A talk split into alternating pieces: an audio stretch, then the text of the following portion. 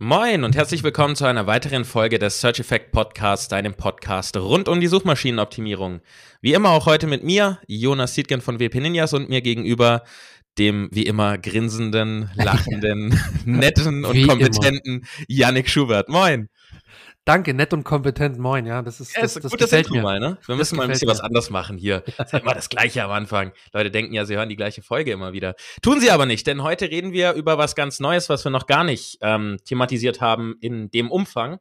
Und zwar darüber, wie man bestehenden Content wiederbelebt, wie man den pusht, damit man ähm, gute Rankings bekommt, nachdem wir schon drüber geredet haben, ja, wann man neuen Beiträge, neue Beiträge oder neue Inhalte erstellen sollte und wann man bestehende überarbeiten sollte, ist das so ein guter Anschluss, auch wenn wir schon ein paar Folgen noch zwischendrin hatten.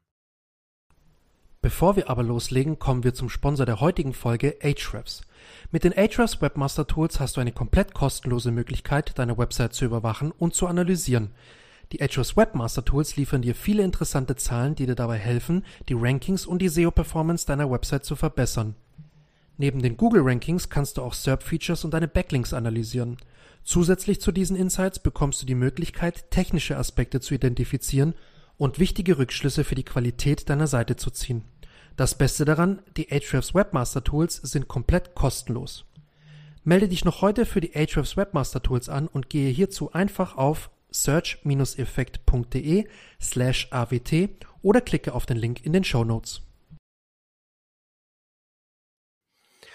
So, bestehende Inhalte. Ähm, jeder, der einen Blog hat oder auch eine umfangreiche Website und die schon länger existiert, kennt bestimmt den Struggle, ähm, dass man nicht so ganz weiß, okay, äh, schreibe ich jetzt was Neues oder, oder was mache ich jetzt mit den bestehenden? Und bestehende, wie wir ja wissen und schon in anderen ähm, Podcast-Episoden besprochen haben, sind sehr häufig low-hanging fruits, weil die Unbedingt. schon Autorität haben, die haben Backlinks, die sind Google einfach bekannt. Ähm, die haben vielleicht ein bisschen Interaktion durch Kommentare, auch wenn das jetzt natürlich nicht gerade die wichtigste, äh, das, der wichtigste Faktor sind, aber ähm, Interaktion und Aktualität sind definitiv wichtig. Ähm, wie machst du das? Ähm, wie gehst du vor? Weil ich höre jetzt zum Beispiel viel in anderen Podcasts, manche schreiben Artikel komplett neu.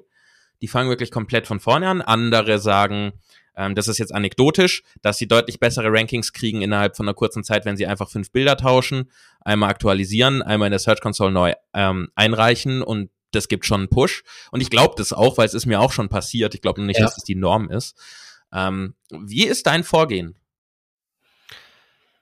Ich mache tatsächlich, oder ich habe auch schon alles mal gemacht, von, wie du gesagt hast, über komplett neu schreiben bis bis hin zu umstrukturieren oder nur ein bisschen was ergänzen. Ähm, mit, mit was ich die besten Ergebnisse gemacht habe, deswegen sage ich das jetzt einfach mal als allererstes, ist wirklich Sachen ergänzen und ein wenig umstrukturieren. Also ich gehe ran an die Struktur, schau mir an, ähm, ist da noch der rote Faden erkennbar für das Thema? Ähm, macht das für mich Sinn? Ist das der Aufbau, wo wirklich die wichtigsten Informationen am Anfang des Contents kommen, in den ersten Headings, also mit den ersten Überschriften, in den ersten Kapiteln in Anführungsstrichen und dann geht noch so ein bisschen der der zusätzliche Inhalt oder die zusätzlichen Inhalte, wo so nice to have, so einfach die noch ganz wichtig sind, wenn man die weiß, äh, die aber jetzt nicht essentiell für dieses Thema sind, ähm, dass ich das auf jeden Fall so aufbaue und wenn ich merke, dass die Struktur so ein bisschen mich schon selber nicht ganz so gut abholt, dann wird es für meine, für meine Leser und Leserinnen wahrscheinlich dasselbe Spiel sein, dass die nicht sich ganz so ab, gut abgeholt fühlen. Ähm, und versuche einfach die Struktur ein wenig runder zu gestalten. Das heißt, ich nehme teilweise Zwischenüberschriften mit rein oder ich äh, nehme Zwischenüberschriften raus ähm, und versuche die nochmal umzutexten. Das ist auch das mache ich fast so gut wie immer. Ich gehe immer noch mal an die Überschriften ran, ähm, schreibe die noch mal um, schreibe die noch mal neu, versuche die spannender äh, zu schreiben, zu texten und ich äh, versuche meistens noch mal ein, zwei, drei zusätzliche Zwischenüberschriften reinzuhauen, um etwas, um den wie sagt man, um den, um den Content etwas besser zu verdaulich zu machen, ne? um, um hm, einfach die Lesbarkeit genau übersichtlicher zu machen, die Lesbarkeit zu verbessern, dass man den einfach in, in bessere Häppchen unterteilen kann, die die der Leser dann ähm, zur Gemüte führen kann.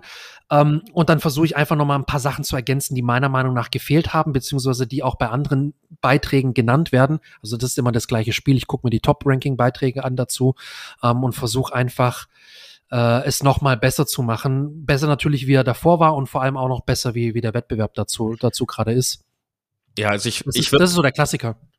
Ist bei mir ziemlich gleich. Wir haben ja am Anfang äh, in der Vorbesprechung gesagt, wir werden ein bisschen diskutieren, aber ich glaube, viel Diskussion wird es nicht geben, weil wir uns bei den meisten Sachen einig sind oder eigentlich allen.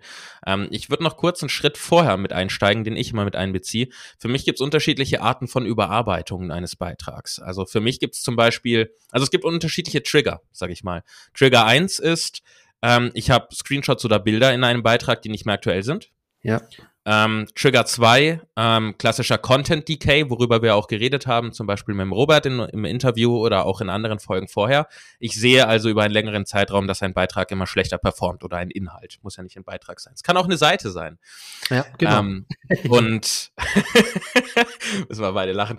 Und äh, wenn das der Fall ist, gehe ich natürlich auch ein bisschen anders vor und überarbeite dann nicht nur Bilder, sondern dann gucke ich tatsächlich, passt der Search Intent noch, ähm, gehe die Dinge an, wie Yannick sie jetzt auch genannt hat, passen die Überschriften noch, kann ich Zwischenüberschriften rausnehmen, weil sie thematisch nicht mehr passen, muss ich welche hinzufügen. Ähm, das ist dann wirklich eben auch abhängig von der Art der Überarbeitung und dem Grund der Überarbeitung. Und was ich auch noch mit reingeben will, direkt schon vorab, ähm, ein, ein Geheimtipp. Oh, ja. Beziehungsweise kein Geheimtipp, aber ich denke mal, viele SEOs lassen das auch außen vor, nämlich ähm, wirklich auch mal, wenn du sowas installiert hast, Heatmap-Tracking oder sowas in der Art oder Click-Tracking oder Scroll-Tracking oder wie auch immer du es nennen möchtest, das bei der Überarbeitung auch mit einzubeziehen. Also wirklich zu gucken, beispielsweise habe ich jetzt gerade heute Morgen einen, witzigerweise, äh, bevor Janik mir das Thema vorgeschlagen hat, weil wir sind ja immer weit im Voraus geplant. Ne? Halbe Stunde vorher haben wir ein Thema. Äh, und Ach, ich habe nicht immer alles. ich habe hab witzigerweise vorher auch einen Artikel überarbeitet und habe da eben auch geguckt, was sagen die Klicks der Nutzer wirklich aus und kann ich darauf basierend Optimierung vornehmen. Und ein einfacher Weg ist, du kannst gucken, wie weit scrollen die Leute. Wenn sie wirklich, wenn viele Leute ab einem gewissen Punkt aufhören, weiter zu scrollen, kann das für dich ein Indikator sein, dass A, der Inhalt danach ähm, überflüssig ist, weil du vorher die Antwort schon gegeben hast. Oder B, irgendetwas anderes passiert zu dem Zeitpunkt. Ein Pop-up erscheint. Oder was auch immer Ja. auf deiner Seite los ist. Ähm, oder ein anderer Faktor, den man ganz einfach sehen kann mit so einem Click-Tracking oder Heatmaps, ist, ähm, wie oft wird auf welche Zwischenüberschriften im Inhaltsverzeichnis geklickt. Die Überschrift, die am häufigsten geklickt wird, ist für mich gerne ein Faktor, die nach oben zu verschieben. Weil das ist die relevanteste. Wieso muss ich den Nutzer also über irgendwelche irrelevanten Sachen scrollen lassen, Richtig. ähm, bevor er dorthin kommt? Weil nicht alle klicken eben auf diesen Link, aber offensichtlich interessiert die, die Mehrzahl dann dieses eine, dieser eine Abschnitt. Ähm, dazu jetzt, dass du es einfach weißt, es gibt dafür Tools wie, wie Hotjar zum Beispiel. Ähm, das ist kostenpflichtig. Clarity von Microsoft ist eine kostenlose Möglichkeit. Das nutze ich aktuell auch. Da gibt's ganz viele Tools. Einfach mal Heatmap, Analytics oder sowas googeln oder einfach Hotjar oder Clarity nutzen. Ähm, genau, also das ist so ein bisschen auch mein Vorgehen noch einen Schritt vorher schon mal. Ähm, zu gucken, was ist der Trigger für die Überarbeitung und basierend auf diesem Trigger dann zu überlegen, was überarbeite ich und wie überarbeite ich. Genau, genau. Sehr wichtig, sehr sinnvoll. Ähm, was ich zum Beispiel auch oft mache, ist gerade die Screenshot, wie du genannt hast. Oder einfach mal neues Bildmaterial, ähm, zusätzliches Bildmaterial hinzufügen. Ein cooler Trigger ist auch für mich, ähm, wenn ich sehe, zum Beispiel bei diesem Thema, macht eigentlich noch mal eine Infografik, die das Ganze noch mal grafisch aufbereitet und zusätzlichen Mehrwert bietet, durchaus Sinn. Der Wettbewerb hat es aber vielleicht bisher noch nicht gemacht und ist wieder ein tolles äh, Alleinstellungsmerkmal, das dann mein Content hat, wenn ich noch mal eine richtig coole Infografik habe, die einfach, wir sind wir Menschen sind visuelle Lebewesen. Wir, wir machen viel über die Optik, viel über das Visuelle. Ähm, alles, was auch äh, nicht den Text betrifft, so Video und, und Bilder. Und deswegen ist es immer super sinnvoll, dass wenn du ein Bild äh, mit in den Content aufnimmst, dass es eventuell nochmal eine Infografik ist und nicht einfach nur ein Bild, weil es gerade schön aussieht oder irgendwie nochmal dazu passt einfach äh, vom, vom Bild her, sondern wirklich mach dir Gedanken, welches Bild in welcher Form könnte einen zusätzlichen ähm, Mehrwert liefern. Ich finde Mehrwert immer so, so ein Bullshit-Bingo-Wort, aber es ist wirklich, ja, es ist aber wirklich, es ist halt einfach ein Mehrwert, den du dann nochmal lieferst. Also wirklich, was hilft deinen Content, um nochmal besser verarbeitet werden zu können von dem Leser und was hilft ihm, die Informationen nochmal besser speichern und abspeichern zu können. Aber Bewegen nur, wenn es wirklich dann- passt. Also nicht auf Ja, Teufel ja. komm raus. Ne? Ich habe gerade letztens einen Tweet gesehen von dem bekannten SEO, der hat, hat geschrieben, äh, mache, mache SEO wie 2015, erstelle Infografiken, weil da war das so der letzte Trend, auch um Backlinks ja, zu kriegen und ja. sowas, da hat es jeder gemacht. Aber ich finde, nur weil man es früher gemacht hat und so ein bisschen aus, aus der Mode ist, heißt es nicht, dass es heute nicht mehr in manchen Bereichen einfach sinnvoll sein kann. Gar nicht mal unbedingt, wie jetzt auch Yannick gesagt hat, nur wegen irgendwelchen SEO-Gründen, sondern am Ende Nutzererfahrung erhöhen. Und Nutzererfahrung ist so gesehen am Ende auch wieder ein SEO-Faktor. Also genau. da ist ja immer, da hängt ja immer viel mit zusammen. Ähm, manchmal ist ja. es nicht das direkte Ding, das hilft. Voll. Es ist nicht immer das direkte Ding, beziehungsweise ähm, häufig ist so ein, so ein Trugschluss oder, oder das hatte ich letzte Woche erst die Frage. Ja, Janik, wie viele Bilder muss, muss ich denn in, in den Blogbeitrag verwenden? 38. Genau. Ja. Ich habe gesagt 25, aber. Ja, aber da, warum gibst du nee, denn falsche Informationen raus? Ja, ja. So, so bin ich gern. Wir Nein, also ich, alles in 38. Ja, also ich habe halt gesagt, nein, Quatsch, also ist völliger Blödsinn. Ich kann dir gar nicht pauschal sagen, wie viele Bilder Sinn machen. Es machen so viele Bilder Sinn, wie Sinn machen. Kein alle gelacht. Aber es ist wirklich so. Spaß also, mit unserem heutigen Podcast. Du hast jetzt gerade alle Informationen bekommen, die du brauchst.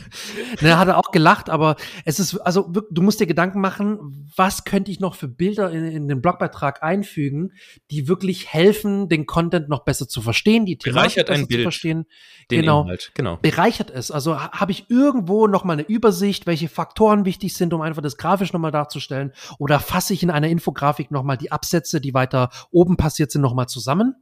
Es muss nicht immer eine Bullet Point Liste oder eine Tabelle sein. Es kann auch mal eine schöne Infografik sein, um einfach das Ganze aufzulockern nochmal optisch. Also ich frage mich immer bei den Bildern, helfen die Bilder beim Verständnis des Textes beziehungsweise liefern die nochmal einen zusätzlichen Mehrwert und ähm, haben die noch einen bestimmten Nutzen, erfüllen die einen bestimmten Informationsnutzen äh, und dann sage ich, ja, okay, könnte ich noch mal zwei, drei Bilder hinzufügen bei dem und jedem Abschnitt. Ähm, ansonsten, wenn ich der Meinung bin, pff, nee, also das ist keine Textwüste, es, es, lässt sich, es, es lässt sich gut lesen und so weiter, dann brauche ich vielleicht jetzt nicht noch fünf zusätzliche Bilder, wenn ich eh schon fünf oder zehn Bilder habe. Also ich muss nicht auf eine Mindestanzahl kommen, sondern wenn der Beitrag Sinn macht mit Bildern, dann, dann ist es gut. Ansonsten kannst du auch mal einen Beitrag schreiben, der komplett gar keine Bilder hat. Das ist auch oft der Fall. Und grundsätzlich, wenn du wirklich, wenn es dir schwerfällt einzuschätzen, ob du jetzt hier noch ein Bild brauchst, ob das bereichert. Also für mich persönlich ist es wirklich im Schreiben ein natürlicher Prozess. Ich schreibe meinen ja. Artikel und dann denke ich mir, oh, das könnte ich besser zeigen. Genau. Dann genau. nehme ich ein Bild. Und wenn du auch noch ein bisschen auf Daten gucken willst, du kannst natürlich einfach mal gucken, was die Top 3 in Google so machen. Wir sagen es immer wieder, die Top 3 sind eine Art Blaupause ähm, oder die Top 5, wenn man ein bisschen umfangreicher guckt, was Google sehen möchte. Und ich würde mich da nicht zu 100 Prozent dran orientieren. Wenn die im Schnitt sechs Bilder haben, würde ich nicht genau sechs Bilder einbauen, sondern ich würde ja. gucken, äh, was macht bei mir Sinn, wie Yannick alles erklärt hat, wo bereichert es den Inhalt. Aber ich würde gucken, dass ich mich nicht unbedingt nur mit einem Bild oder mit 30 Bildern verirre, sag ich mal. Wollte ich gerade sagen, ja, weil das ist ja das ist einfach eine grobe, es geht richtig. um die Richtung. Es geht nicht drum, dass du sechs hast oder fünf oder sieben. Du kannst auch zehn haben oder drei. Aber ich würde nicht komplett davon abweichen. Ja. Und auch bei diesem Gedanken ist immer, das ist nur ein Parameter. Bilder sind nur ein Teil von dem, was rangezogen wird, um dein Ranking im Prinzip ähm, mit einzubeziehen. Und wenn wir uns so, so Parameter angucken wie die Wortlänge, wo wir ja auch immer sagen, guck, was die Top 3 bis 5 machen, wie lang das ist. Auch da musst du nicht genau den Durchschnitt treffen. Aber du solltest halt nicht unbedingt unter dem Minimum und über dem Maximum der Top 5 liegen, würde ich sagen. Und wenn du aber bei einem dieser Parameter ein bisschen mehr abweichst als bei dem anderen, macht das nichts, weil SEO ist nicht ein Parameter, sondern es sind Hunderte. Wir kennen vielleicht 300, sagt man ja immer so schön.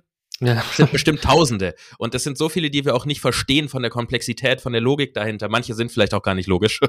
Es ist ja. Google, man weiß es nie. Ähm, aber man darf sich nicht versteifen auf einen Faktor.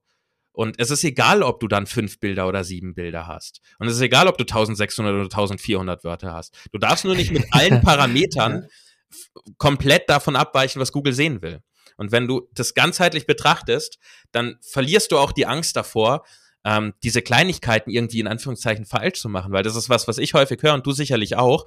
Genau mit solchen Fragen, wie viele Bilder soll ich einbauen? Da ist ja eine Angst dahinter. Eine ja. Angst, ich mache es falsch und ranke deshalb nicht. Punkt A, dieser eine Faktor wird nicht der Dealbreaker sein.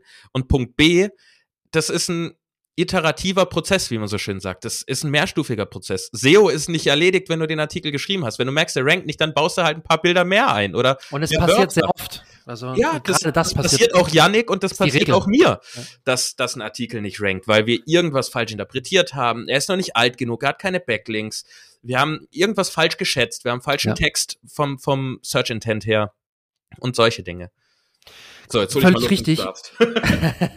nee, völlig richtig. Und ich, äh, den Punkt wollte ich auch noch sagen, gut, dass du schon angesprochen hast, äh, mit der Textlänge, weil es ist immer wieder, ich habe ja mit verschiedenen äh, Freelance- beziehungsweise verschiedenen Copywritern zu tun, ähm, die, die für, für, für mich oder für uns äh, SEO-Texte schreiben, also SEO-Texte, blödes Wort, aber Texte einfach schreiben, die in einen gewissen sind also, Da sind ganz viele Keywords drin, basierend auf einem, auf einer Berechnung, auf einer Formel, oder? So genau. läuft es doch. Keyworddichte und so weiter. Ja, ja genau, Keyworddichte, danke.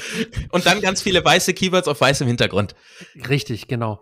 Ähm, also nee, also wir haben, wir haben verschiedene Freelancer, die für uns Texte schreiben, die gut ranken sollen und die, die dafür auch dienen, um Traffic und dann später Umsatz zu generieren. Und ich habe da immer wieder die Rückfrage, also auch wenn das wirklich völlig, völlig coole Leute sind, mit denen ich gerne zusammenarbeite, aber immer wieder kommt die Frage, äh, Yannick, ich habe gesehen, du hast in deinem Briefing geschrieben, der circa 1800 bis 1900 Wörter weil ich halt mir die SERPs angeguckt habe, gerade was du auch schon so schön dargelegt hast. Und ich habe vielleicht noch Surfer SEO benutzt und so weiter.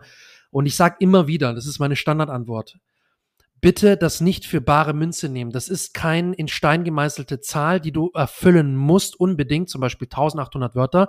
Es gibt dir, ähnlich wie du gesagt hast bei, bei, den Bild, bei der Bildanzahl, es gibt dir nur einen groben, eine grobe Richtung vor, einen Indikator, wo die Reise hingehen sollte. Ähm, wenn du jetzt zum Beispiel 1800 Wörter nimmst als Zahl und ich dir das zum Beispiel sage, ja, ungefähr 1800 Wörter, dann ist es völlig in Ordnung, wenn du 1600 hast, wenn du 2000 hast, wenn du vielleicht ein bisschen, bisschen näher noch dran bist. Es ist aber dann vielleicht nicht so toll, wenn du nur 300 Wörter hast oder 500 oder wenn du halt 15.000 Wörter hast. Das brauchst du dann halt nicht. Und es kommt auch immer darauf an, warum hast du dann 2200 Wörter? Weil du der Meinung bist, du musst das Thema tiefergehend erklären, damit es nützlich ist? Oder genau. weil du einfach versucht hast, mehr Wörter zu schreiben und irgendwelchen Füllmist mit reingenommen hast? Wenn du letzteres machst, lass es. Wenn ersteres für dich als Experte auf diesem Thema relevant ist, wenn du sagst, ich brauche so viele Wörter in Anführungszeichen, weil ich das Thema sonst nicht vollumfänglich erklären kann, sodass der Nutzer am Ende alle Infos hat, die seinen Search Intent befriedigen, dann mach das. Dann ist auch ja. egal, ob das 1800 oder 2200 sind. Es kommt ein bisschen genau. auf den Grund an. Genau, richtig. Und, und die, in die entgegengesetzte Richtung genau dasselbe. Also wenn du merkst, okay, ich brauche 1800 ungefähr, weil, weil das die Tools mir das so sagen und weil ich selber analysiert habe, dann merkst du ja schon, mit 500 wirst du vermutlich bei diesem Thema nicht hinkommen, weil du wahrscheinlich vieles weglassen musst. Du kannst vermutlich vieles nicht näher ausführen und äh, schneidest äh, vieles wahrscheinlich nur ganz, ganz grob an und, und viel unzureichend. Ähm, und dann wirst du vermutlich feststellen, nach ein paar Monaten oder nach einem Jahr, dass du absolut nicht ranken wirst mit dem, mit dem kleinen, mit dem kleinen Stück Inhalt, weil du einfach viel zu wenig, äh, viel zu wenig dargelegt hast in deinem Content. Und deswegen sagen wir dann, ja, man braucht ungefähr 1800 Wörter, beziehungsweise der Schnitt aus den Top 3 oder Top 5 sind ungefähr, keine Ahnung, beispielsweise 2000 Wörter. Das ist nur eine Richtung. Das ist nicht in Stein gemeißelt. Du brauchst genau oder fast genau 2000 Wörter. Da auch noch eine schöne, schöne Anekdote aus der Praxis. Ähm, ich habe ja auf meinem Blog viele Anleitungen, äh, wie etwas geht, ähm, wie ein Plugin zu bedienen ist oder einzurichten ist oder solche Dinge. Und da bin ich jedes Mal der Meinung, ich brauche da auf keinen Fall so viele Wörter, wie die Top 3, Top 5 das haben. Weil die haben mhm. meistens bei solchen Dingern 1200 bis 2000 Wörter. Und ich denke mir, die Erklärung, wie das geht, das hast du in 300 Wörtern fertig. Du machst eine Punkt-für-Punkt-Liste, ist auch viel einfacher zu überblicken und gut ist. Ähm, und um dann aber trotzdem die Chance haben zu ranken, weil mit dieser einzelnen 300 Wörter Anleitung würde ich nicht ranken und tue ich nicht, ich habe es probiert, mache ich eine Kombination. Deshalb Praxistipp. Fang an oben Kurzanleitung, mach deine Kurzanleitung und dann kannst du es unten drunter nochmal ausführlich tun. Ähm, man kann Zusammenfassungen und ein Fazit vorwegnehmen, wenn man der Meinung ja, klar, ist, klar, dass das für den Nutzer sinnvoll ist. Bei manchen Sachen sollte man ein Fazit erst nach ausführlichen Erklärungen haben, damit der Nutzer dieses Fazit versteht. Aber wenn ich eine Anleitung habe, wo es einfach nur heißt, in sechs Punkten klick hier, klick da, klick dort, klick hier, dann brauche ich dafür keine 2000 Wörter, auch wenn Google sie eben gern hat. Und deshalb würde ich da dann einfach überlegen, und das ist mal wieder der, der Ansatz, den Yannick und ich immer hier Verfechter davon sind, überleg auch. Mach nicht nur blind. Überleg, was will dein Nutzer? Und wenn der Nutzer die Seite angezeigt bekommt, weil sie 2000 Wörter und alle anderen Parameter erfüllt, weil, weil du das gut für Google gemacht hast. Und gleichzeitig machst du es aber noch perfekter, indem du für den Nutzer die Kurzform anbietest zum Beispiel. Dann machst du alle glücklich. Du machst Google glücklich, du machst deine Leser glücklich und die machst du glücklich erst, weil dein Beitrag in Google gefunden wird und du machst dich glücklich, weil du hast einen glücklichen Leser, der dich vielleicht weiter verfolgt oder Kunde wird. Ja. Also immer selber auch nachdenken bei diesem ganzen Überarbeiten. Voll. Also wir haben das, lustig, dass du es ansprichst, das haben wir tatsächlich die Woche und letzte Woche gemacht. Ähm, ich weiß, die meisten oder einige haben schon mitbekommen, dass ich auch bei Memely arbeite, ähm, als, als Inhouse-SEO und da den, den SEO-Teamlead äh, Teamlead spiele. Und wir haben versucht, bestimmte Beiträge mal rauszunehmen und da Zusammenfassungen vorne wegzustellen. Wirklich so eine kleine Infobox zu machen mit Bullet Points oder auch nur mit einem kurzen Absatz dazu und da nochmal eine Art Zusammenfassung oder eine Auflistung von den wichtigsten Punkten des Themas äh, zu, zu schreiben und zu platzieren.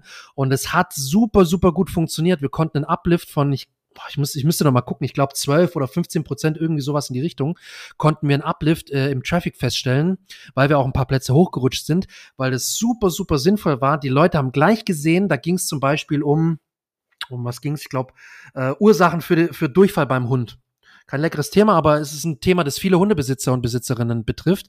Und ähm, ich dachte mir, komm, lass uns mal probieren, die, die wichtigsten Gründe oder so typische Ursachen gleich mal vorne wegzunehmen. Und gleich mal äh, mit, das waren, glaube ich, die Bullet Points, die wir dann platziert haben. Und alles das, was dann mehr dazu erklärt, kommt dann natürlich in den einzelnen Abschnitten mit den einzelnen Zwischenüberschriften, so wie man es von, von Blogbeiträgen kennt. Und ich wollte aber mal wirklich das ganz vorne platzieren, relativ nah unter das Inhaltsverzeichnis nach der Einleitung, dass wir dann platzieren, was sind typische Ursachen, was sind typische Probleme und die gleich vorne wegzunehmen und dann weitere weitere Informationen äh, weiter unten natürlich im, ausführlich dann zu geben. Und es hat bei den Beiträgen, bei denen wir das gemacht haben, müsste natürlich nicht pauschal immer funktionieren, aber bei den Beiträgen, bei denen wir es gemacht haben, hat es super geklappt und hat einen tollen Uplift im, im Traffic und in, in den Rankings gegeben. Klar, weil man am Ende dem Nutzer hilft. Und das ist immer so die Diskrepanz. Klar, man schreibt A für Google und B für den Nutzer. Wie viel Prozent schreibt man für wen? Wenn man gut ist, schreibt man für beide und kriegt das ja. auch gut hin. Und genau das ist, worauf wir hier hinaus wollen. Du schreibst deine Beiträge nicht für Suchmaschinen. Du schreibst sie auch nicht nur für Leser, weil der Leser findet es nicht, ohne dass es in der Suchmaschine ist und dem Nutzer bringt es nichts, wenn es scheiße für ihn geschrieben ist, wenn es ganz vorne ist. Ganz einfach.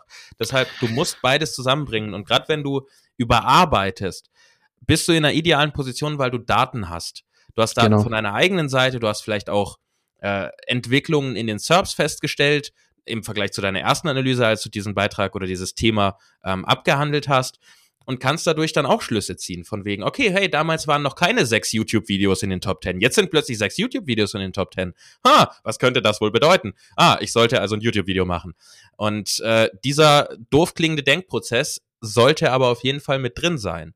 Und dadurch kannst du bei einer Überarbeitung viel mehr und viel besser einschätzen, was für den Nutzer relevant ist im Vergleich zu dem Punkt, an dem du standest, als du zum ersten Mal dieses Thema verfasst hast.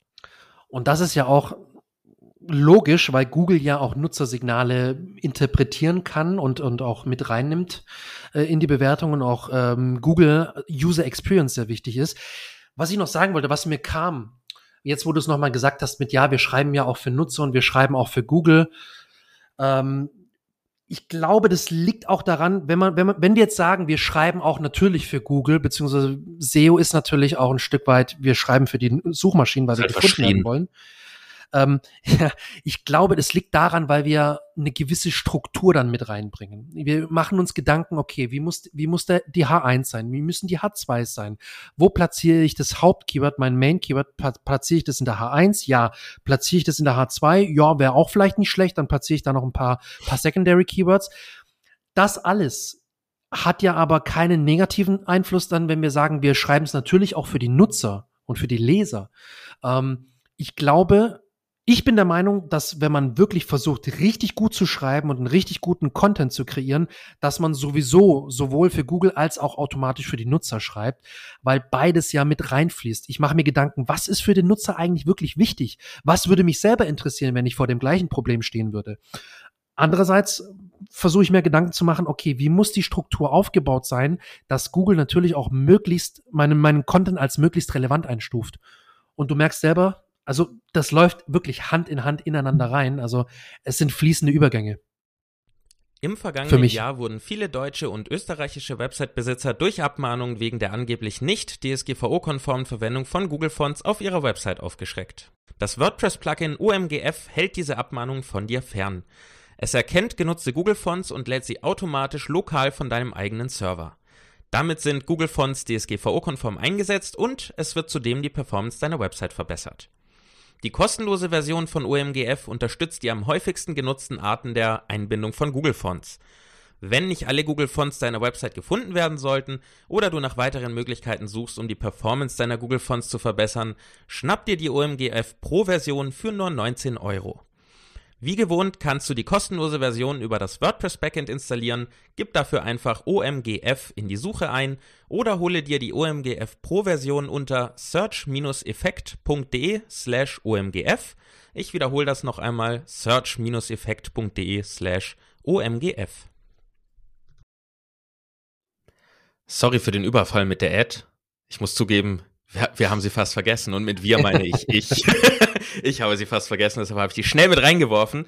Ähm, um aber zum Thema zurückzukommen und ähm, ein neues Unterthema hier aufzumachen, nämlich ich hätte noch zwei sehr gute Praxistipps, die deinen Inhalt nämlich einrahmen und die sind für mich bei einer Überarbeitung auch extrem wichtig. Das ist Punkt eins Intro und Punkt zwei Fazit. Ähm, zunächst mal zum Intro. Insbesondere, wenn wir zum ersten Mal einen Beitrag oder einen Inhalt verfassen ähm, wissen wir noch nicht so ganz, was ins Intro reinkommt. Ich weiß, jeder macht es ein bisschen anders. Manche schreiben das als erstes, manche schreiben es, wenn der Artikel fertig ist. Wie man es auch macht, bei einer Überarbeitung würde ich auf jeden Fall das Intro anschauen. Ich würde nicht sagen, man muss es immer überarbeiten, manchmal ist es einfach gut, aber insbesondere, wenn sich der Search Intent verändert hat, muss ich natürlich mein Intro verändern. Ähm, und auch den Title Tag übrigens nicht vergessen, das noch am Rande.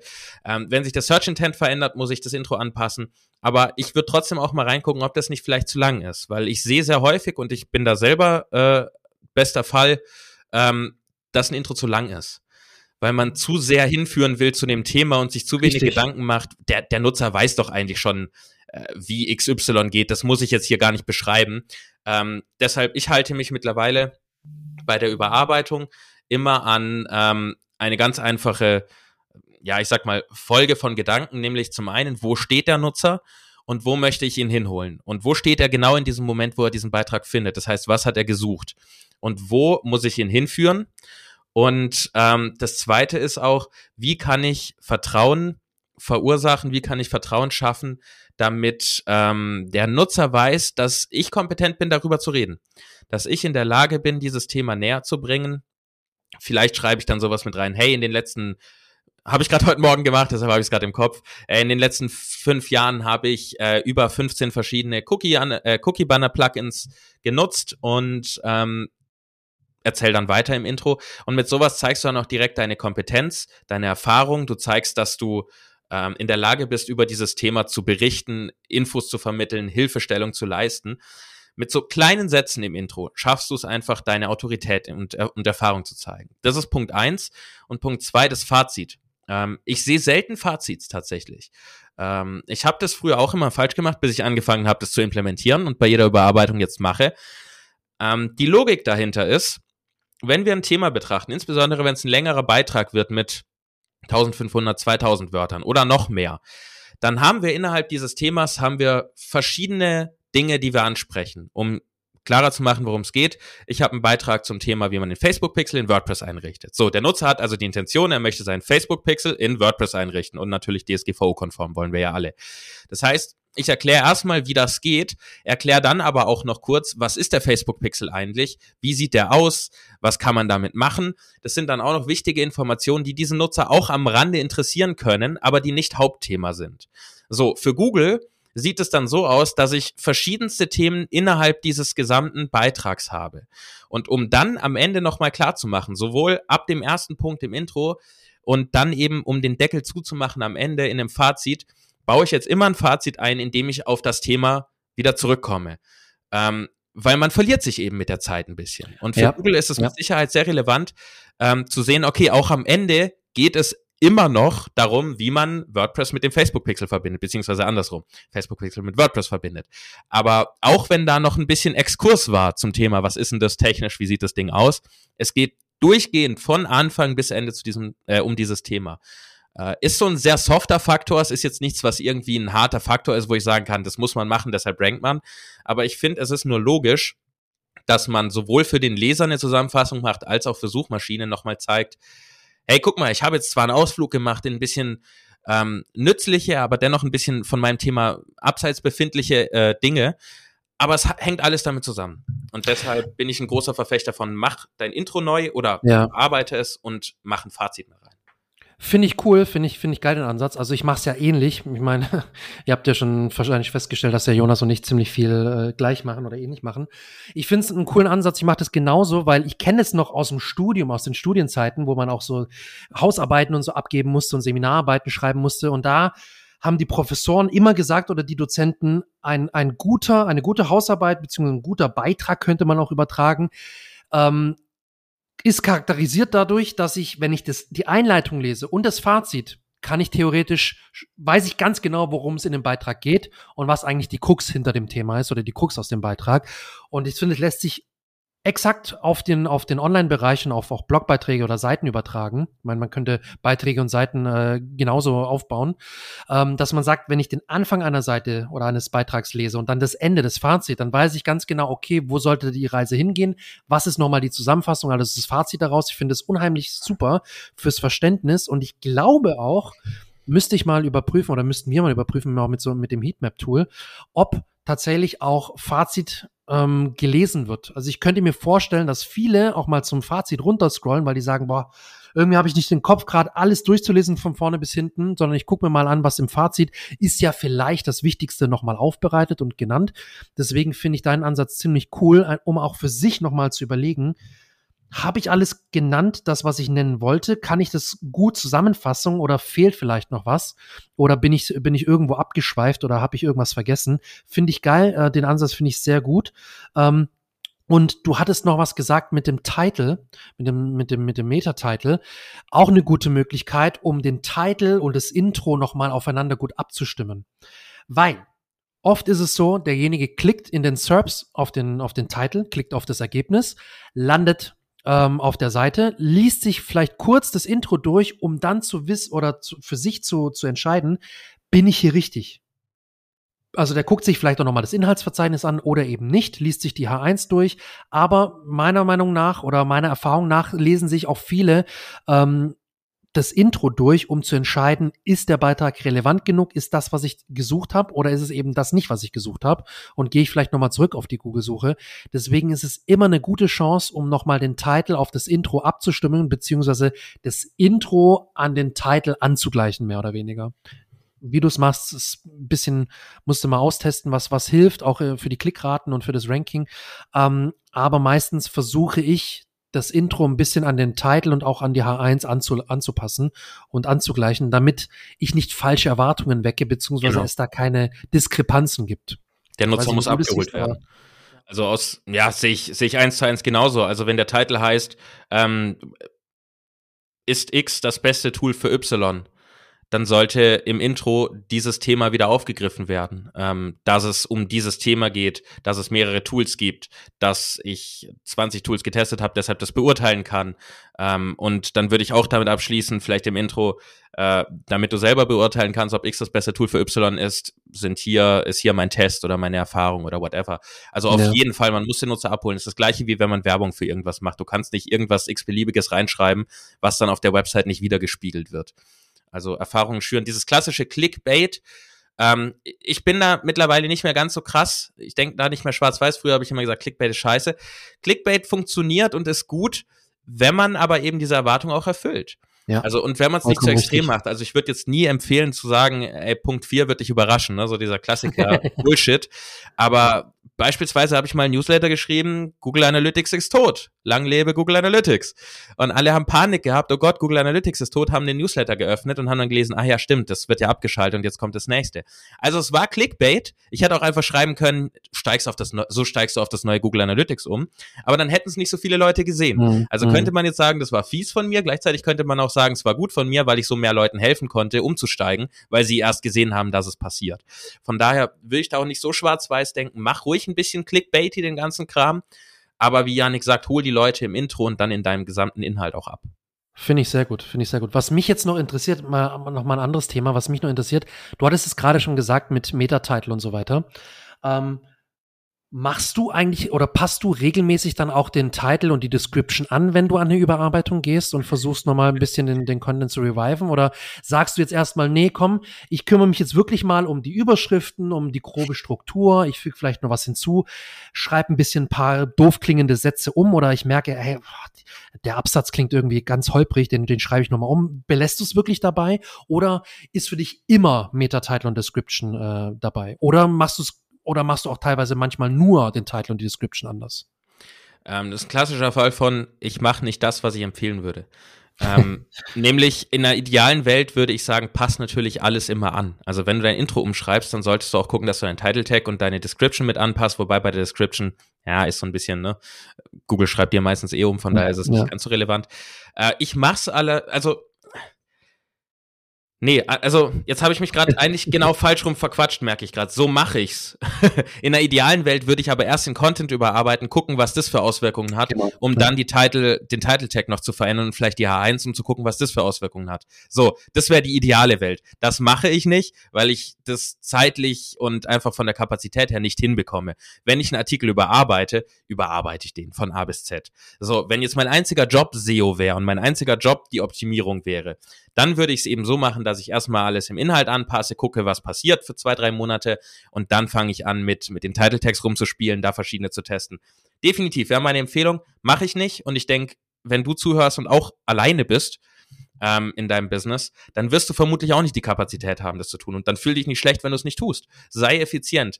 Äh, es ist kein Negativpunkt, wenn du es nicht machst. Du könntest vielleicht ein paar 0, Prozentpunkte bei der Click-Through-Rate vielleicht rausquetschen, wenn du dir die Zeit nimmst, das alles langfristig äh, zu testen. Aber Kosten-Nutzen ist da einfach für mich absolut nicht passend. Wie machst ja. du es bei dir und wie machst du es für wie machst du es bei dir, wie machst du es bei Kunden und wie machst du es äh, in deinem Angestellten-Dasein? ja.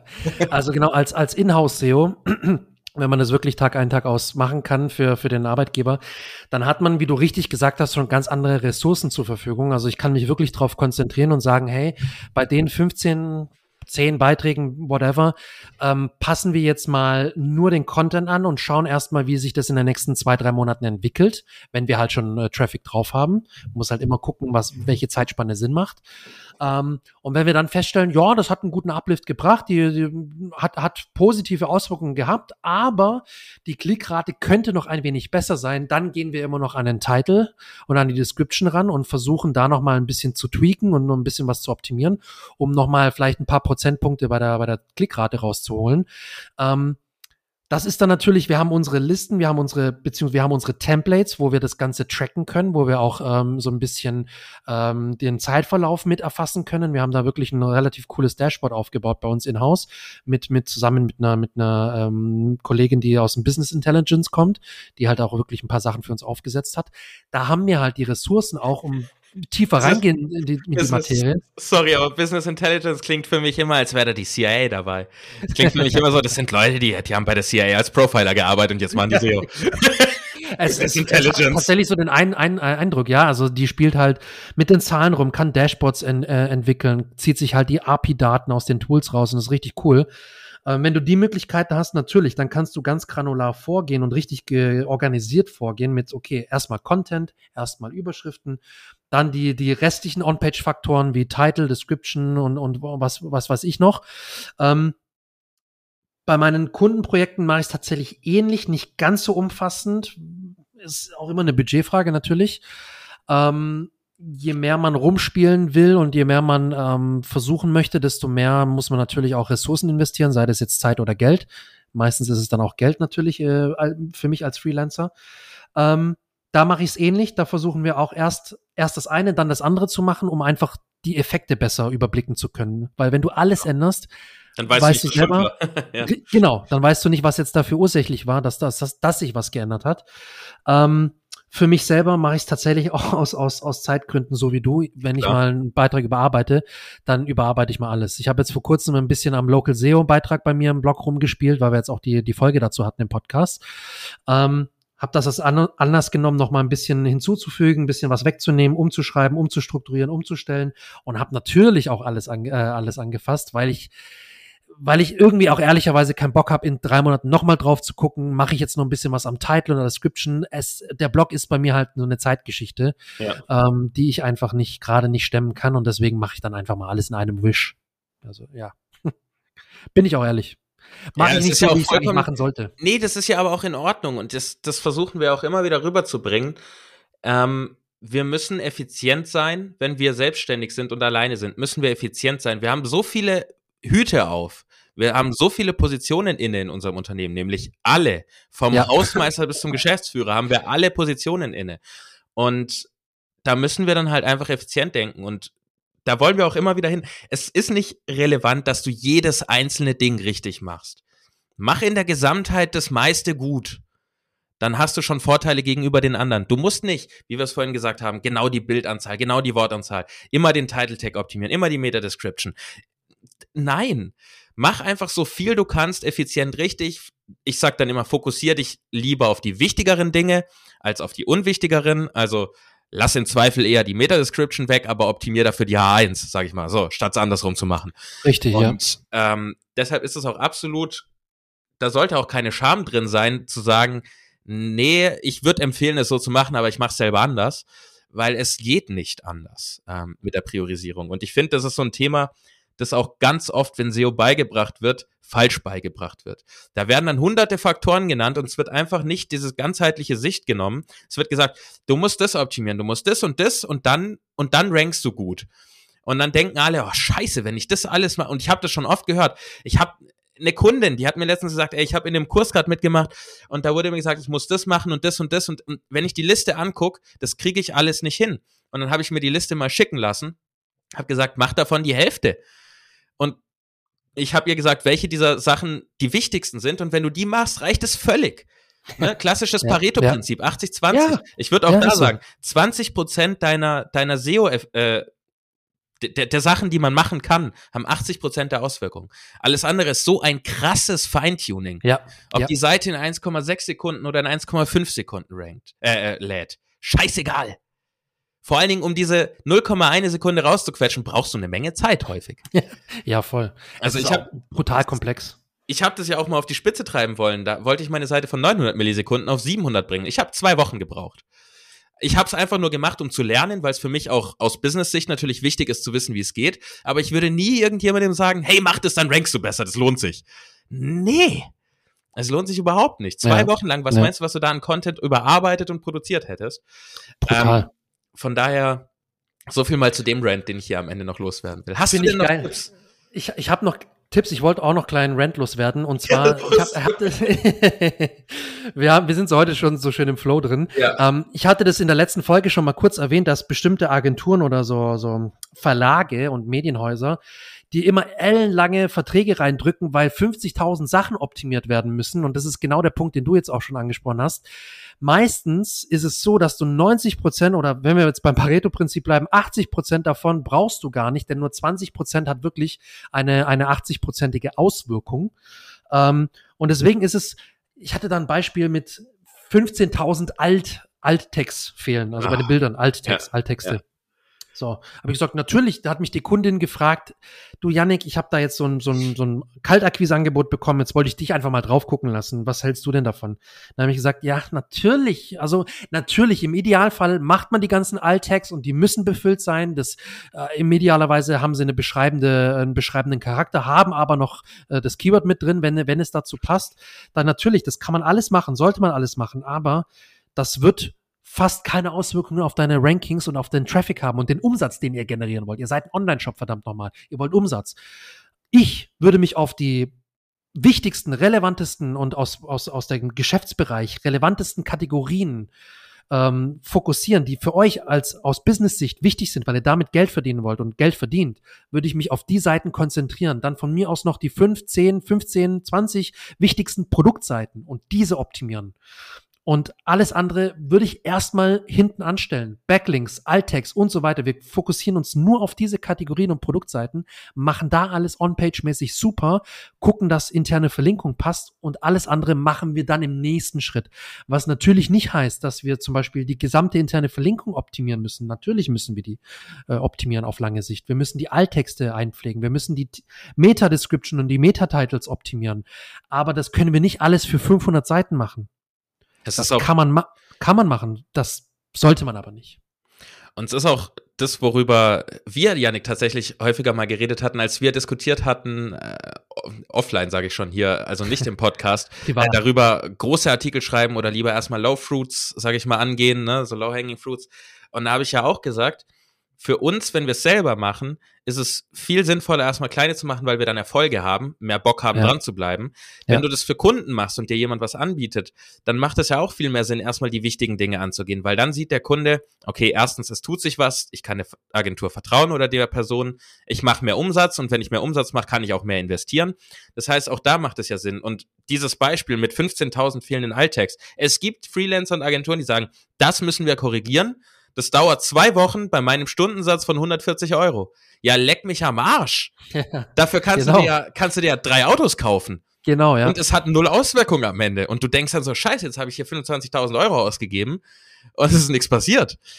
Ähm, und, und, das, und das sind die, das sind die Kunden oder die Leute teilweise, die Selbstständigen, die dann nachher frustriert auf SEO oder einen Hass auf SEO schieben. Und hassen uns alle. Ja. Genau, weil sie sagen, hey, ich hatte da, ich hatte schon eine Agentur oder halt einen Freelancer, ist ja egal, der hat da SEO gemacht oder die haben SEO gemacht und es hat nichts gebracht. Ich habe fett Geld gezahlt dafür und es hat absolut nichts gebracht. Natürlich. Dann habe ich gefragt, ja, was haben die denn gemacht? Ja, die haben das und das gemacht, dann wollten sie noch das und das machen, dann kam noch das und das, wo ich gesagt habe, sorry, aber über die Hälfte davon hätte ich, hätte ich dir nie angedreht. Ich hätte dir gesagt, nee, sorry, das machen wir nicht, weil das bringt nichts. Äh, ein Fitnesskunde von mir, der ich schon seit seit drei Jahren, nee, seit zwei Jahren, glaube ich, betreue ich den schon. Äh, und der hat mir damals, wo wir angefangen haben, vor zwei, zweieinhalb Jahren, hat er mir gesagt, ja, er hat sich da jetzt einige Blogbeiträge schreiben lassen. Er sieht davon irgendwie nix und auch umsatztechnisch hat es nichts gebracht. Da habe ich, mhm. hab ich gesagt, ja, was waren das für Blogbeiträge? Ah, okay, Kreuzheben, Bankdrücken und so weiter. Oh. Natürlich da ranken, was weiß ich für wie viele Fitnessblogger und, und Fitnessseiten Magazine, und äh, ja. die, die Magazine und die ganzen Fitnesshersteller wie, wie äh, Fitmart, also ESN und die ganzen großen Gorilla ähm, Sports, alle, ja. Genau, und Gorilla Sports und wie sie alle heißen, egal von, von Produktherstellern wie auch Proteinherstellern, macht doch gar keinen Sinn. Optimier erstmal deine Kategorieseiten und Produktseiten und schau dir mal an, hast du da vielleicht eine Nische, wo du reingehen kannst? Hey, wir haben gesagt, alles klar unsere oder ein Teil, Teil seiner, nee, ich glaube, alle Whey-Proteine von ihm, Proteinpulver, haben keinen Zucker drin und keine Süßstoffe. Ist sein Alleinstellungsmerkmal. Bam, haben wir eine Kategorie entwickelt, haben eine Kategorie äh, erstellt, On-Page optimiert und was ist? Er hat 151 oder 157 Prozent Wachstum bei dieser Kategorieseite gehabt. Und er, er war ja. völlig von den Socken, hat gemeint, boah, die Bestellungen explodieren, ich komme gar nicht mehr hinterher mit den Bestellungen. Tatsächlich, wirklich. Ja. Also kein, kein Scheiß, ist wirklich so passiert und ist wirklich so äh, gewesen. Und hat dann gesagt, brutal. Dann habe ich gesagt, ja, Andreas, wir müssen keine Blogbeiträge erstellen und wir machen das auch erstmal nicht. Wir gucken, dass deine Kategorie, Kategorien knallen. In der Nische, in der du dich bewegst, haben wir Chancen zu ranken und da gehen wir jetzt voll rein und geben Vollgas. Scheiß auf die Blogbeiträge, scheiß auf den Informational Content. Wir machen jetzt nur die Kategorien und fertig. Ein anderer SEO hätte ihm, also ein, ein, ein dover SEO, sage ich jetzt mal, hätte ihm vermutlich empfohlen, ja, wir machen da jetzt Blogbeiträge, wir schreiben da Beiträge und hier. 120 und, Beiträge. Ja, und er hatte, hätte da erstmal schön Geld äh, damit verdient, um in die ganzen Blogbeiträge zu schreiben und am Ende des Tages hätte das nichts gebracht. Und wir wollen damit jetzt natürlich nicht sagen, dass Blogbeiträge falsch sind, ne? Also nur, dass es, dass es jetzt hier klar ist, äh, in Nein. der heutigen Zeit, wo man gecancelt wird, wenn man einmal ein falsches Wort sagt. Also es hätte selbstverständlich auch geholfen, wenn man bei diesem Shop äh, 120 gute Content Pieces klar, mit einer klar. guten Verlinkung, einer guten Optimierung erstellt hätte. Aber wie man so schön sagt, ne? Man kann einer Ziege einen Frack anziehen, aber Ziege bleibt Ziege. Wenn die bestehende Website ja. Mist ist, sowohl optimiert als auch von der, von der Nutzererfahrung, dann bringt es nichts, da viel neuen Kram zu erstellen. Dann muss erstmal das Bestehende ordentlich werden. Richtig. Und, ähm, de deshalb ist immer der beste Ansatz. Und wenn du so ein Angebot kriegst und nicht weißt, ob das jetzt Sinn macht, weil klar, du bist nicht Experte, vielleicht als Kunde in dem Bereich, dann googles. Du kriegst ja. bei, bei ja. so vielen SEO-Portalen und großen Agenturen, kriegst du ausführliche Informationen online, wenn du googelst, ist der Alltag relevant für Rankings? Dann wirst du da auf den Top 5 bestimmt nicht eine Seite finden, die sagt, das ist das Wichtigste, was man machen kann, sondern die werden alle sagen, ja, hängt irgendwie halt mit drin, aber äh, ist definitiv nicht das Wichtigste. Und dann ja, kannst du das auch selber einschätzen. Also immer selber nachdenken und selber recherchieren. Finde ich gut. Sehr gut. Ja, guter Tipp. Ich glaube, damit können wir Richtung Ende kommen, oder? Hast du noch einen wichtigen, den du raushauen willst? Ich habe noch einen wichtigen Tipp, ah, und zwar haben wir das noch nicht genannt. Ähm, genau, ich habe noch einen wichtigen Tipp. Ähm, da wirst du mir sofort äh, ohne, ohne Wenn und Aber zustimmen, nämlich die interne zu. Verlinkung und die Links.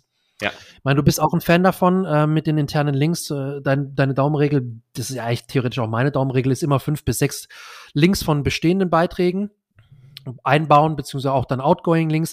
Ähm, ich fasse immer, also das mache ich wirklich ausnahmslos, immer noch mal die interne Verlinkung bei den Beiträgen an, die ich äh, wiederbeleben möchte und die ich pushen möchte. Ich schaue mir an von, all, von anderen existierenden Beiträgen, die teilweise schon gut performen oder, oder relativ gut performen, dass ich von denen Beiträgen auch noch mal einen internen Link auf den jetzigen Beitrag, den ich gerade überarbeite, setze, dass der einfach noch mal auch diverse Signale bekommt, PageRank, Linkjuice und, und so weiter und so fort, dass aber auch Google merkt, hey, der Beitrag wird jetzt noch mal mehr verlinkt, also soll der anscheinend auch wichtiger sein im, im Ökosystem Website. Ähm, und das mache ich immer. Ich schaue immer, dass ich nochmal von existierenden Beiträgen auf den Beitrag verlinke, wo es natürlich thematisch auch Sinn macht oder wo ich einfach auch den guten Kontext dazu habe und versuche auch ähm, im zweiten Schritt dann auch nochmal Outgoing Links zu anderen Beiträgen zu, zu setzen.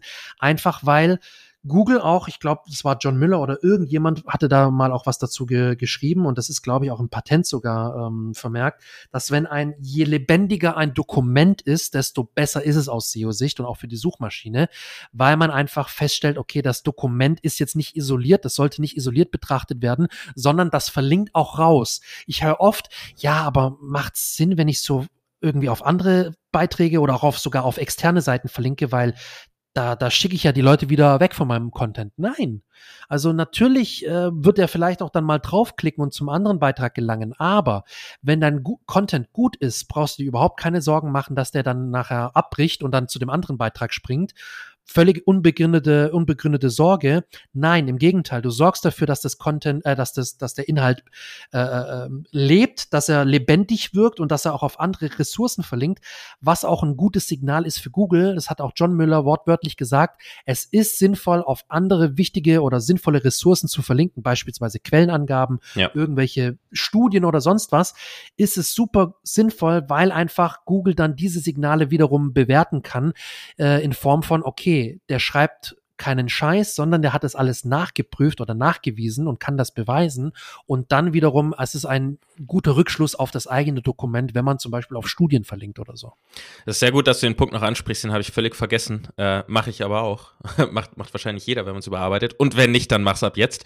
Ähm, und was ich da noch ergänzen möchte, ist nicht nur das Hinzufügen von internen Links, sondern manchmal macht es auch Sinn, sie rauszunehmen. Mir ist bei der Überarbeitung in den letzten Wochen aufgefallen, dass ich gern mal auf Beiträge ähm, intern verlinke, von denen ich dachte, sie werden relevanter für meine Website und äh, sie sind auch relevant für, für gewisse Suchbegriffe die jetzt aber gezeigt haben, okay, die ranken einfach nicht so gut, die sind nicht so relevant, dann lasse ich das lieber, dann nehme ich den Link tatsächlich auch mal raus und setze ihn lieber auf eine wichtigere Seite oder lass ihn weg, damit im Prinzip die Kraft der anderen Links in Anführungszeichen erhöht genau. wird. Richtig, und richtig. Noch ein schönes Zitat, das ich auch von einer ähm, sehr guten SEO, SEO-In, von einer sehr guten SEOine ein, einer, einer SEO äh, gehört, gehört eine, habe. Einer guten SEO, ja. Einer guten SEO. Ähm, in Bezug auf die Verlinkung von Websites, die im gleichen Ökosystem auch unterwegs sind, also im gleichen Markt. Weil da ging es in der Diskussion drum, eben verlinke ich jetzt auch so auf so Wettbewerber in Anführungszeichen, ja, weil nicht ja. jeder ist ja ein direkter Konkurrent. Und ihr Zitat fand ich super, das hat mir auch nochmal so ein bisschen die Augen geöffnet. Sie hat gesagt, lieber bin ich im Mittelpunkt meines Markts als am Rand. Ja. Und ja. das fand ich sehr smart, weil wir, wir stellen uns oft vor, ja gut, wenn wir jetzt darauf verlinken, dann sind die Leute vielleicht weg und gehen zu dem Konkurrent. Aber wie egoistisch denken wir denn? Die haben doch vorher eh gegoogelt. Als ob die da dann den Konkurrenten nicht sowieso finden würden, wenn sie wollten. Ähm, und so zeigt man dann im Prinzip vielleicht, ich weiß jetzt nicht, ob das ein gutes Prinzip ist oder ein schlechtes, aber ich finde, es klingt klug und logisch. Und was logisch klingt, ist häufig so in der SEO-Welt nützlich im Mittelpunkt zu stehen durch die interne Verlink äh, durch die Verlinkung auch von Marktbegleitern, klingt für mich jetzt nicht unlogisch. Macht für mich Sinn. Was sagst du dazu noch kurz? Einschätzung? Macht Sinn, macht Sinn, haben wir tatsächlich bei, bei Memely auch schon gemacht. Ähm, auf nicht direkte natürlich ist dann wirklich eine, eine Gleiches Überlegung. Thema, andere Nische halt. Genau, gleiches Thema, andere Nische, beziehungsweise ähnlich, ähnliche Nische oder so. Ähm, das macht durchaus Sinn, ist auch, finde ich, wichtig, um einfach auch zu zeigen, hey, man guckt auch mal über den Tellerrand hinaus und ist auch sogar so mutig, in Anführungsstrichen, um auf Wettbewerber oder, oder andere Seiten zu verlinken, die sich mit dem gleichen oder ähnlichen Thema beschäftigen.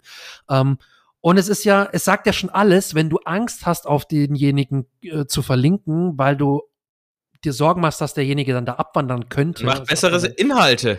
Richtig, genau, das ist, genau, das wollte ich sagen. Also, dann hast du ja schon äh, eigentlich ähm, erkannt, dass dein Content nicht so gut ist oder vielleicht eventuell nicht mithalten kann mit dem, mit dem wettbewerblichen Content, dass äh, du dir Gedanken machen musst, scheiße, fehlt meinem Content was? Können wir den noch besser machen? Weil wenn du der Meinung bist, du hast schon den besten Content und du bist völlig zufrieden, dann traust du dich ja auch mal auf, auf andere zu verlinken, die sich mit dem gleichen oder ähnlichen Thema beschäftigen oder eventuell den aus einem anderen Blickwinkel betrachten.